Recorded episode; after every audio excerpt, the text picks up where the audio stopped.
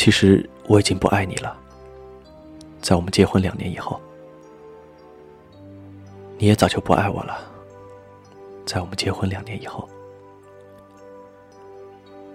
你明白，我了解，我们都没说出来。我睡在客厅，你睡在卧室。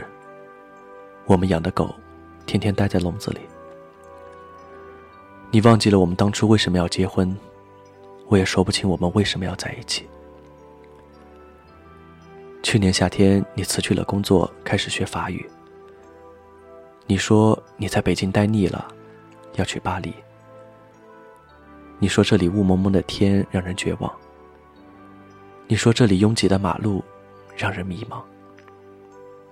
但这就是北京。待在这里，你天天想离开它，但当你离开三天以后，就会迫不及待的想要回来。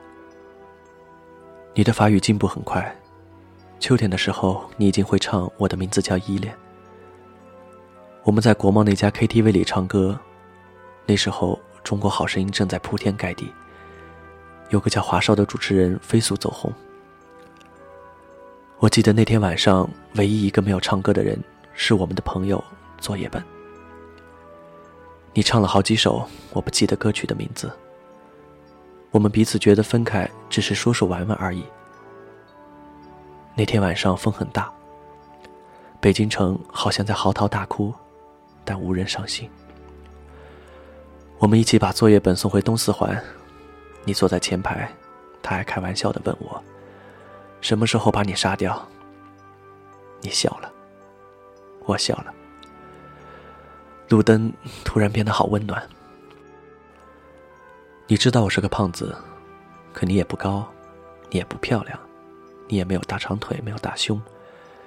你不会玩自拍杆，不会 P.S 自己的脸，甚至你的眼睛里都没有一点女人的味道。你和我都不知道我们为什么要在一起，又为什么打算分开。回到家，你抢到了床，我抢到了沙发。这是你我的约定，谁抢到床，谁就睡床。这个家不大，我买的时候花了一百六十万，现在可以卖二百万，才两年时间而已。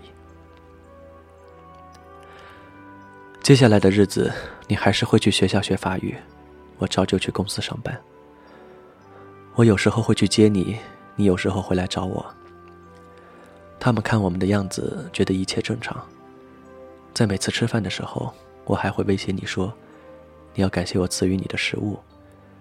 你也会装模作样的合起手来喃喃有词的说：“主啊，感谢你赐予我的食物。因为你没有工作，我养你半年多了。我们也会像情侣一样，去三里屯看电影，去喝咖啡。你爱吃一些奇怪的蛋糕，我抽烟。我一直以为这样的日子会一直持续下去。你的法语越来越好，已经可以看懂让雷诺电影的字幕。那是我喜欢的一个男演员。”秋天结束了，你突然说你要出去租房子住，让我出租金，我答应了。你收拾了你的东西，分好几次，一次次搬走了，我都不在家。他们说胖子哭起来很难看，胖子流眼泪很丑陋，所以我都不在家。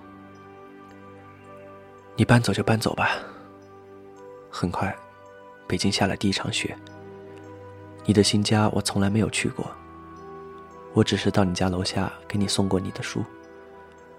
我们的联系越来越少，我们对彼此宣告分手，好像我们都获得了解放，得到了自由。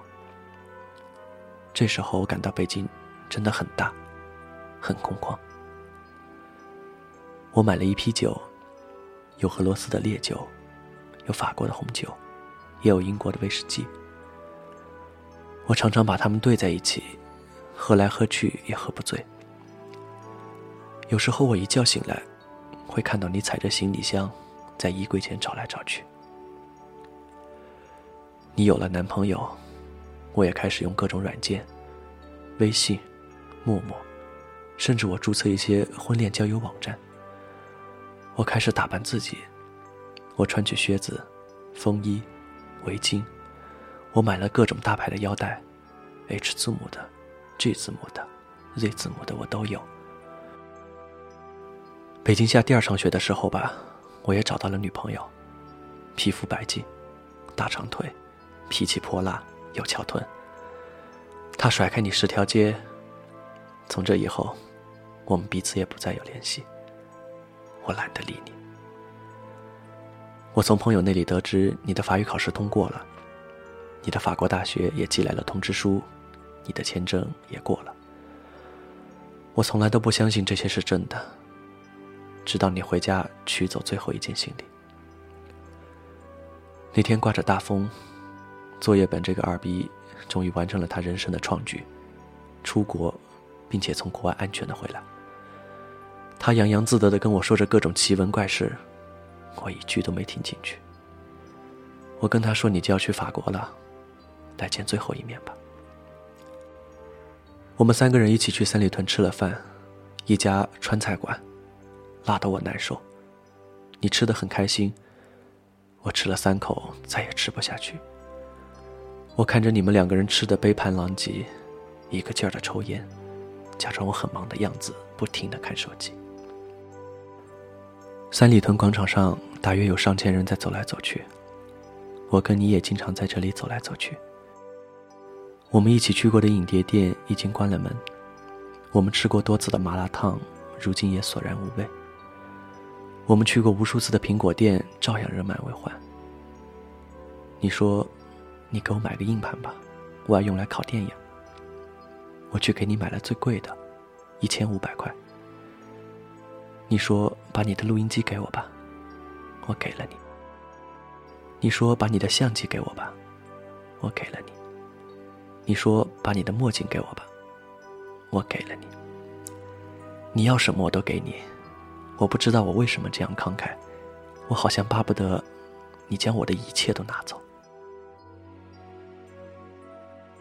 第二天，你跟我回了老家，我爸给了你一叠钱。走出家门，你很自觉的把钱装到我的口袋里。我妈送给你的金表，你也悄悄放进我的包里。我说离婚手续怎么办？你说把离婚协议寄到巴黎，签字寄回来。我知道，你和我都受不了民政局的刺激。终于，你我在没有作业本的情况下，我们吃了最后一顿饭。红酒对撞，你我相视无话。你感谢我这两年对你还算不错，我假装祝你一路顺风，说过去的都过去了，愿你有新的开始。到此时，我才明白，原来电影里那些感人的离别镜头都是假的，什么抱头痛哭、诉说衷肠，在现实中都是不存在的。我以为我不会觉得难过，直到这顿饭吃完，我突然发现，你我都没有动筷子，我只是不停的问你：房子租好了没有？学校安排好了没有？带好药没有？手机、相机、录音机充满电没有？护照、机票放好没有？我问的都是这些话，你说我唧唧歪歪、絮絮叨叨，不像老公，像老爸。你看，我从来没有说过一句挽留你的话，我们竟然也没有挽留过彼此，照样是我买单。我在心里说，这是我最后一次为你买单了，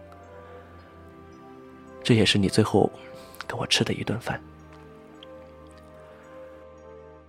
第二天，我没有送你去机场。